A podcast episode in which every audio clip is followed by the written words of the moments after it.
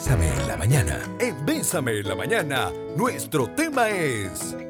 Nosotros decidimos esta semana pues hablar de diferentes escenarios relacionados con el hombre, Jeff, con, con el papá, ¿verdad? Porque se acerca pues el Día del Padre y queríamos tocar diferentes em, temas relacionados. Y hoy nuestro tema a cargo de nuestra psicóloga invitada, quien queremos muchísimo, que siempre, bueno, nos alegra el corazón cuando llega, Maricruz Quesada, vamos a hablar de cómo sanar mi relación con papá. Mari, ¿cómo estás? Muy bien, encantada de estar aquí. Yo pensé que iba a empezar, oe, oe, oe, oe. Una que se quedaba pegada. pero hay que celebrar, hay que celebrar. No, y, uno, que vivan los papás, oe, oe, oe. bueno, después del gane es un excelente regalo para el Día del Padre, una camiseta de la Cele. qué bueno. Para el Mundial. Exacto, qué bueno, qué bueno, me encanta. Mari, hoy vamos a hablar justamente de, de papás y cómo sanar esta relación que tenemos con ellos. El día de antier estuvimos con Esteban Carvajal y hablábamos por ahí que, que de pronto en la niñez no, no, bueno, el martes que estuvimos hablando de, tiempo versus dinero, una relación de calidad versus todo lo que tratamos de llenar con, cosas materiales, pues puede ser que, que, desenfoque un poquito la relación que tengo con papá, ¿verdad? Si tengo un papá que es muy proveedor y que le encanta eh, que a mí no me falte nada, de llevar muchas cosas, que la casa, que el dinero, que lo material, pero a veces no se construye una relación con papá, no tengo una relación porque él estuvo trabajando, porque se enfocó en eso. Es posible que después de todo eso yo logre tener una relación con él, construir con el paso de los años una relación y, verlo justamente así como mi papá. Todo es posible en esta vida. Lo importante es aprender a disponernos y a entender de dónde viene eso. Hay papás que, como bien decías, están en casa, pero no, no están porque de alguna forma están ausentes. Y hay otros que nunca han estado. Y hay toda la clase de mezclas como personas en la vida. Pero lo cierto es que todos tenemos un papá, un papá biológico, algunos un papá adoptivo. Sin embargo, en esos vínculos hay personas que incorporaron al papá en forma de abuso, en forma de alcohol, en forma de agresión, en forma de esos papás que minimizan que nunca nada es suficiente. Y curiosamente eso marca. ¿Verdad? O viene el padre abandónico. Y eso marca, marca nuestra vida, por lo que muchas veces en nuestra consulta está llena de síntomas, o sea, de manifestaciones que tenemos en el actuar, que cuando nos damos cuenta, lo único que están es proyectando. Proyectar es como expresando lo que en realidad pasó en mi historia y que nunca me he dado el espacio para trabajar, elaborar, elaborar o resolver que es lo que venimos a hacer acá, de una forma obviamente generalizada. Si hoy los que nos escuchan se identifican y notan que vale el proceso empezar a hacer un cambio, pues bienvenido sea y esperamos que este espacio les ayude muchísimo. Entonces, hay una frase de Goethe, así como empezó Sophie, no es el pique, pero ahí va.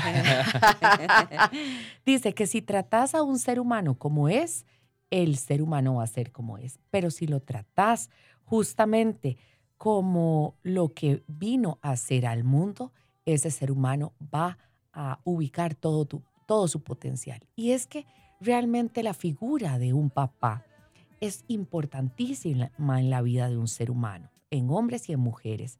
¿Por qué? Porque el papá representa de alguna forma simbólica a nivel psicológico nuestra fuerza, nuestra capacidad de creérnosla, de sentido de pertenencia, de éxito inclusive en la vida. Y entonces cuando eso no está bien en tu interior o te la pasas peleando, peleando con los hombres, peleando con inclusive eso que incorporaste en términos de lo masculino, porque recordemos que todos venimos de un hombre y de una mujer, por lo que independientemente de nuestra identidad sexual, todos tenemos un lado masculino. Todos tenemos el lado que representa esa fuerza, ese vigor de la vida, esa capacidad de enfrentarnos, la resolución de conflictos, inclusive cuando esto afecta. En niños, por ejemplo, podemos ver situaciones como la lectoescritura, el manejo de los límites, el consumo de adicciones y están relacionados muchas veces con nuestra relación con nuestro padre. Wow. Mari, ¿qué tipo de papá es el que hace heridas? Es que uno pensaría, ah, sí, de el que me pega físicamente, pero no precisamente son ellos solamente. ¿Cuál papá crea una herida? Por lo general, esos que minimizan, esos que están pero no están, esos que descalifican, esos que, que están muy mal con ellos mismos, el, el que enfrenta o vive en adicción, esos son los papás que van a marcar. Y por eso hoy queremos invitarlos a soltar esa, esa herida, eh, a, llegar realmente a que sea una marca que te puedas tocar, pero que ya no genere ningún dolor. Y muchas veces esto se repite de generación en generación. ¿Por qué?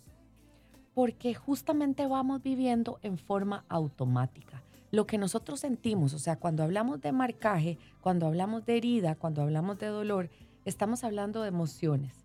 Y todas las emociones están precedidas por lo que pensamos. Entonces, yo voy por la vida en villano y entonces voy por la vida repitiendo, es que mi papá, es que lo que hizo, es que lo que me dijo, es que me dio, es que tal cosa. Exacto. Yo hoy vengo a ofrecerles que empecemos a cambiar las palabras que usamos, o sea, justamente cómo se hace un pensamiento con palabras y con imágenes. Si cambiamos nuestra forma de pensar, vamos a cambiar nuestra forma de sentir y nuestra forma de actuar. Entonces, si yo digo, es que mi papá, y lo repito, ya es como darle play, ¿verdad? Poner otra vez eh, el mismo cuento con los mismos participantes del cuento y yo me siento igual. Entonces, lo voy haciendo en automático. Si yo sustituyo el es que por el aunque, aunque mi papá dijera que yo soy así, aunque esto pasó, aunque, ¿quién quiero ser yo? O sea, hoy es un día nuevo y es una oportunidad para hacer las cosas bien. Quitemos el es que y pongamos el aunque. Quitemos el pero y pongamos el aunque. Quitemos el tengo que ir a ver a mi papá en, el Día del Padre, como si fuera una obligación. Y pongamos quiero ir a hacerlo por mí. Porque todo lo que yo resisto y resiento en la vida se vuelve mi enemigo. Los enemigos no están afuera están dentro. Y hay tres cosas que hacen que nosotros vayamos por la vida con pensamientos automatizados, que son la cultura, la creencia y las experiencias. Pero eso, las tres ya fueron, pero yo he decidido que habiten dentro de mí. Yo le digo a mis pacientes que se imaginen que la cabeza es un hotel y esa cultura, esa crianza o esas experiencias hacen huéspedes. Los huéspedes son los pensamientos. Algunos son buena gente y otros no tanto. Pero a todos hay que hacerles el check-in y el check-out. ¿Qué es lo que hacemos nosotros? Vamos luchando, luchando con eso, tratando a veces de racionalizar, de decir, pero ¿por qué me lo hizo? ¿Pero por qué hizo eso? Quiero entender por qué pasó eso, por qué mi papá le fue infiel a mi mamá y se fue de la casa, por qué mi papá no aportaba económicamente al hogar y gracias a eso sufrimos tanto, por qué mi papá sufría de adicción, que es que no nos veía. Y cuando vamos por la vida buscando esos porqués, vamos a encontrar la nada, porque probablemente ni siquiera él lo sabe. Y probablemente él es el resultado de, su propia, de sus propios pensamientos automatizados en cuanto a cultura, crianza y experiencias, creyendo que ser hombre es el que toma más, creyendo que ser hombre verdadero es el que se liga a más mujeres, creyendo que ser, ser hombre es el que va distorsionado y, diciendo palabras groseras porque manifiesta su poder.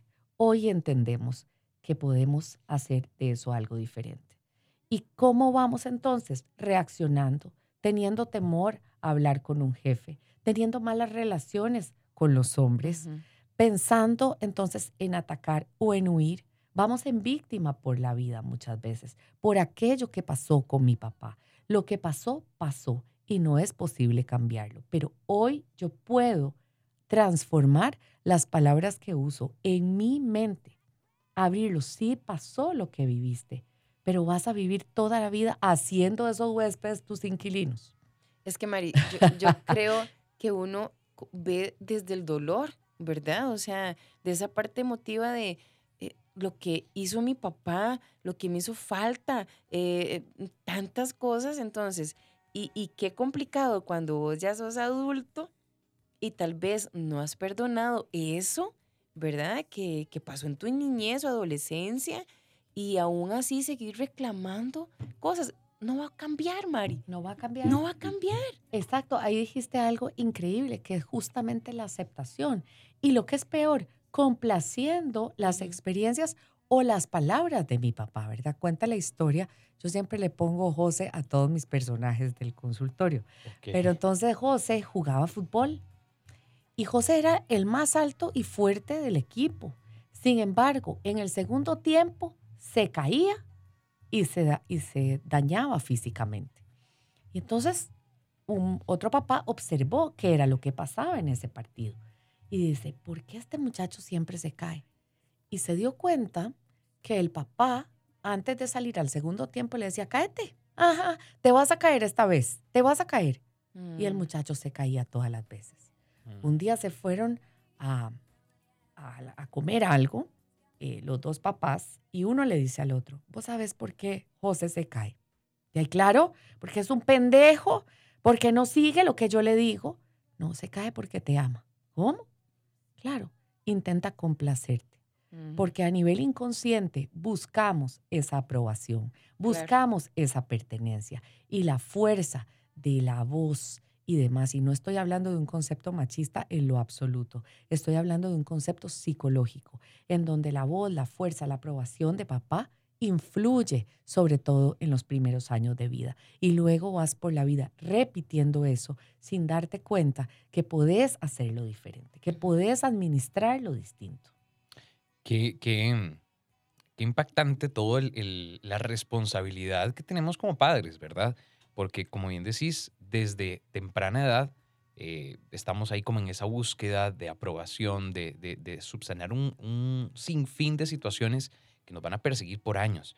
Pero también hablábamos esta semana en diferentes programas que, por ejemplo, muchas veces como que compensamos algunas carencias que de pronto vemos, eh, o para nosotros, como decía Sofía, hay, hay cosas que de pronto suceden, no sé, con, con X papá, que a mí en lo personal me afectan, que me hace falta el, contacto físico, que me hace falta un ratito para sentarnos a hablar, que me hace falta ir a un parque a comernos un helado. Pero para mi papá de pronto no fue o no es tan importante eso como eh, brindarme protección, techo, comida y todas estas, estas necesidades.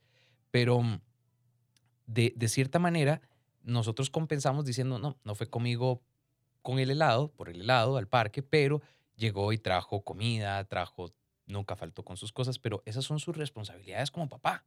Y yo las veo como un regalo que me dio adicional, pero son las cosas que debería hacer per se. Y compensamos o, dejamos de lado lo que sentimos para compensar lo que sí vimos que hizo bien. Ujú. Rescato de lo que comentás muchas cosas. Una de ellas es el pero, ¿verdad? Quitarnos claro. ese pero y poner ese aunque, porque no son las cosas que nos pasan, sino la interpretación que hacemos de lo que nos pasa. De eso deberías, ¿verdad? Es que un papá debería, Ujú. ok, en lugar de debería, pongamos quiere, quiso o no quiso, lo hizo o no lo hizo. Y por otro lado, el poder que tienen las palabras, en la forma en que vamos asimilando y administrando nuestras emociones, nuestros deseos. Si lo que yo quiero es ir a, a pasear o a abrazar y tal, eh, hágalo. Eh, eh, hágalo y no lo haga desde la carencia, hágalo desde el deseo. Y si no lo puedes hacer con ese papá, abrace a otras personas y cuénteles desde dónde viene. Y cuénteles cómo usted superó eso, porque eso es wow, increíble. Inclusive yo los em- invito también a, a escribir sobre eso que, que están sintiendo y a repararlo en la escritura. Y se van a dar cuenta que se lo pasan por el cuerpo, porque es muy interesante lo que decías, muchas personas que tienen carencias afectivas con el padre tienden a, toma- a somatizar muchísimo, tienden a padecer físicamente. ¿ok? Tienden a, a ser enfermizos. Entonces, si usted somatiza, si usted usa el cuerpo, si usted tiene dolores, revise, hey, ¿cómo está mi relación con mi papá? Va desde el miedo, porque acuérdense lo que hemos hablado, aunque hay muchas emociones, hay dos principales, el miedo o el amor. Si yo voy desde el miedo, si lo que yo incorporé es el miedo, yo voy a vivir peleando, yo voy a vivir huyendo, Mal. huyendo a las relaciones afectivas, voy a vivir huyendo a las responsabilidades, huyéndole al jefe, huyéndole a la vida inclusive. Vean la importancia de un padre. O voy a vivir paralizado. Los demás son los que toman las decisiones por mí. O elijo el control. Si yo vivo desde el amor, si yo empiezo, como decía Sofía ahora, y más allá de perdonar, es entender cuál es la lección. En lugar de por qué mi papá hizo eso, voy a cambiarlo por para qué lo hizo en mí. ¿Cuál es la lección que yo podría aprender a partir de eso? ¿Por qué? Porque yo nunca en la lógica voy a estar encima de él. Y muchas veces nos desgastamos la vida tratando de cambiar al papá, tratando de ser los papás del papá. ¿verdad? Y eso no se puede. O sea, en la lógica sencilla no se puede. Entonces, inclusive hay personas que dicen que cuando nos colocamos por encima, lo que hacemos es que nos cae encima todo el bagaje de nuestro padre. Así es que no hay que ponerse a ese nivel. Hay que ponerse abajo, de lado, no por ser menos, sino porque cada quien está en su propio proceso de crecimiento. Ujú. Mari, hay algunos mensajes que van llegando a nuestro WhatsApp 8990-004. Dice, qué buen programa. En mi caso personal viví abuso sexual de parte de mi papá. Yo lo perdoné y viví mi proceso para sanar. En la actualidad decidí no tener relación con él. En el Día del Padre disfruto con mi esposo y compañeros de trabajo. Excelente. Eso se llama hacer un cierre en la historia. Yo agradezco lo que ha sucedido. Entiendo que estas cosas son un, inclusive un delito, pero no vivo más en víctima. Eso significa, porque cuando uno perdona no olvida, ¿verdad? Porque el que, el que olvida, de ahí le dio Alzheimer. O sea, olvidar es que ya tenés una enfermedad, un trastorno distinto de deterioro en tu, en tu hipocampo.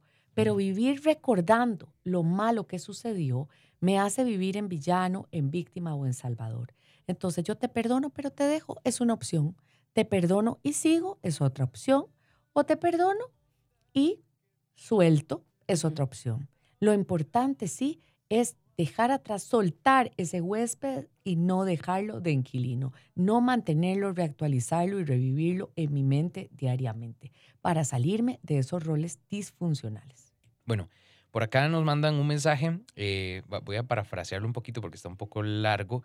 Em, pero en síntesis es un caballero que dice que pues nunca tuvo una relación sana con su papá, que mm, bueno pues se eh, sus papás se divorciaron, pero que la separación no fue, no, no tomó en cuenta digamos como ese, ese amor con los hijos y que pues se separaron un poco mal y mm, que su papá nunca estuvo presente en muchos eventos porque si estaba la madre no podía estar el padre y viceversa porque no se querían.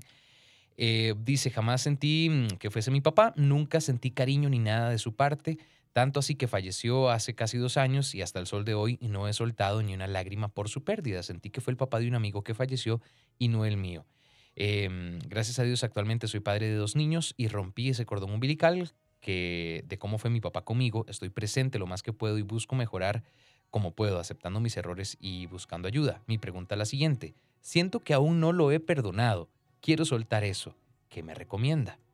Y acá está este audio soft que, que Ujú. nos entraba hace un, hace un ratito. Dice así. Digamos, yo personalmente tuve una relación con mi papá muy mala durante 33 años. Y después él colapsó, enfermó y le di a mi papá, traté de darle en tres meses lo que él no me dio en 33 años.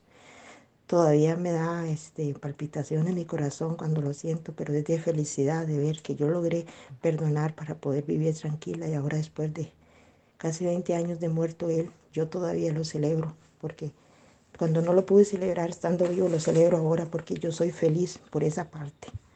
Gracias y buen día. ¿Será que podemos partir de ahí, Mari? Qué cosa más linda. Eh, ambos testimonios o ambas experiencias nos, nos ubican, ¿verdad? Justamente en las claves para poder avanzar en la vida. Realmente hay experiencias, hay papás, hay circunstancias que nos marcan negativamente, que nos hacen sufrir, pero nosotros no tenemos por qué cargar con nuestros padres. Es, lo, es ilógico porque no nacimos con esa eh, con esa capacidad. Somos los hijos, nos tenemos que ubicar. Sin embargo, cuando lo haces por vos, como nos decía la amiga que, que compartía el audio, y no por el otro, sino que yo doy lo mejor de mí, cuando logro perdonar, me libero.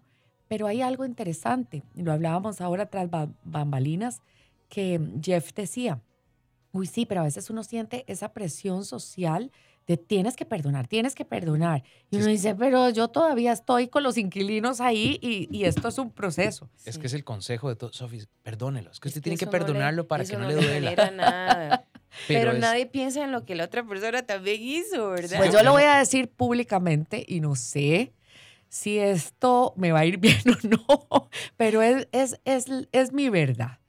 Y es, em, yo un día me di cuenta que, que yo andaba por la vida con muchos de esos inquilinos en mi mente, teniendo apegos o juicios por justamente cosas que habían pasado. O sea, si vemos en ambas historias, ambas historias tienen un evento de algo que, que alguien no estuvo bien. Y ese alguien en esas historias es el papá.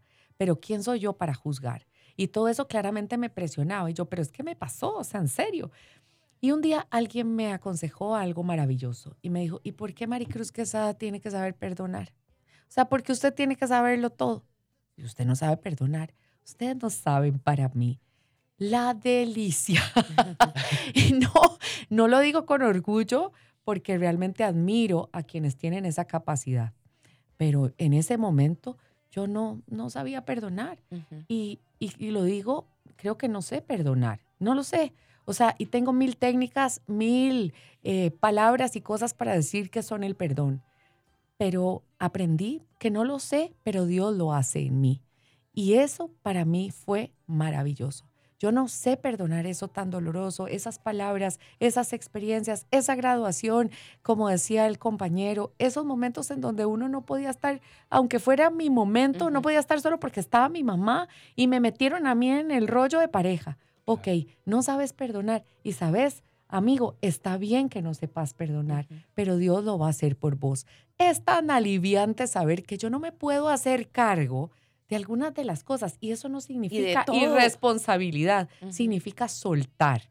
Y es el efecto del perdón. Cuando yo suelto aquello que me produce dolor, miedo, culpa, reproche, deseo de venganza, yo empiezo a fluir en la vida, empiezo a tener más energía y fuerza, más alegría, estoy más abierto a las oportunidades. Y saben que a conocer gente que va más acorde a eso, porque cuando uno anda pegado, atrae pegados, o bien por el miedo a no ser lo que fue el otro, en este caso mi papá, me convierto en un sobreprotector, hago de mis hijos unos inútiles. No, si esta cosa no hay no hay no hay por Ay, dónde sí, no hay por Sí. dónde. solamente soltando a esos inquilinos, a esos huéspedes, a esos pensamientos de esas experiencias que quedaron atrás. Y cuando usted abre, imagínese como el escritorio de Dios, usted le dice, eso va para usted. Eso no, eso no está en mi control. Yo no me voy a quedar con eso, porque cuando uno no suelta, duerme con ese gentío.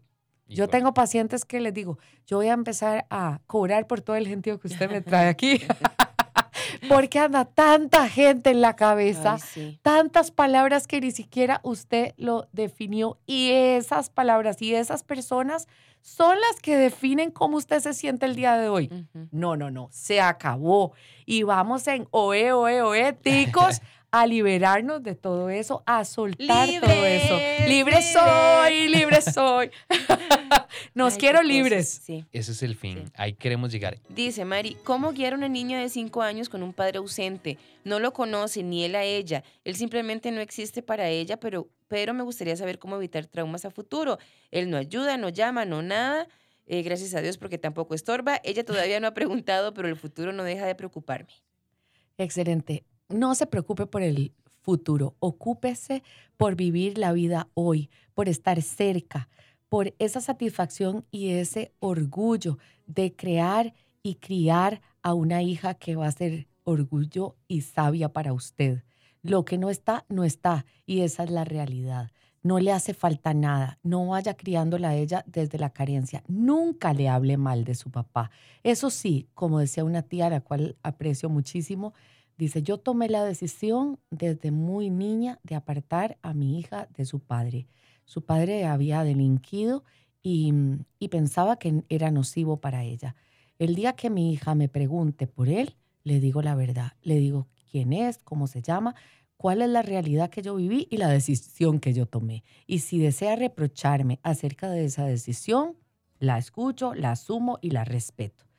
Cuando ese día llegó, mi, mi prima le dijo a mi tía, no, la verdad que solo tenía curiosidad, porque hay un momento en la vida de todos nosotros que buscamos nuestras raíces. El día del funeral de, ese señor, em, mi tía le dijo a, mi prima, em, em, murió tu papá. Bueno, en, realidad se suicidó y, y mi prima fue al funeral, porque nunca había escuchado ni repetido incansables veces todo lo malo que hacía su papá. Era algo que se podía hablar, no era un tema tabú, pero simplemente se toman decisiones y se toman decisiones desde los valores. Así que ella fue y yo le pregunté, oíme, ¿por qué fuiste al funeral de tu papá? Qué increíble. Y dice, fui para que su alma se libere, para que en este punto, porque no me debe nada ni le debo nada, pero si él necesitaba mi presencia ahí en el último momento, pues a eso fui. Hay múltiples historias. Lo importante es que podamos ir haciendo lo que es correcto, lo que es la verdad, no mi verdad, no el cuento que yo me cuento, sino lo que es, es y lo que no es, no es. Acá hay un mensaje que dice, esta es mi duda, ¿cómo perdono? Fue tanto el daño que nos hizo a mi hermano y a mí y por consecuencia a mi mamá. Siento que no lo necesito ni necesito perdonarlo, pero deseo hacerlo. Es muy importante empezar a conectar con dar gracias, con sustituir es muy malo lo que hizo o me cuesta perdonar por puedo perdonar. Empiecen a cambiar las palabras que ustedes usan en su mente. Lo puedo perdonar, lo libero, deseo que le vaya muy bien. Imagínense que están en un teatro oscuras y en ese teatro ponen a esa persona que les hizo ese daño. Imaginen por un instante que le pasan cosas buenas, cosas que son importantes para esa persona. Y después de unos segundos, instálense ustedes ahí en ese teatro. Imaginen que a ustedes les pasan cosas buenas, que son agradecidos, que esa historia se escribió de esa forma porque así tenía que ser y porque lleva un aprendizaje, una lección, algo que usted en esta vida corresponde aprender. De esa forma empiezas a soltar, empiezas a vivir, empiezas a agradecer y sobre todo empiezas a creer que te mereces todo, que solamente es historia, pero que viniste a, este mundo a pasártela bien y a, impactar a otros, quizás a, a ser feliz también.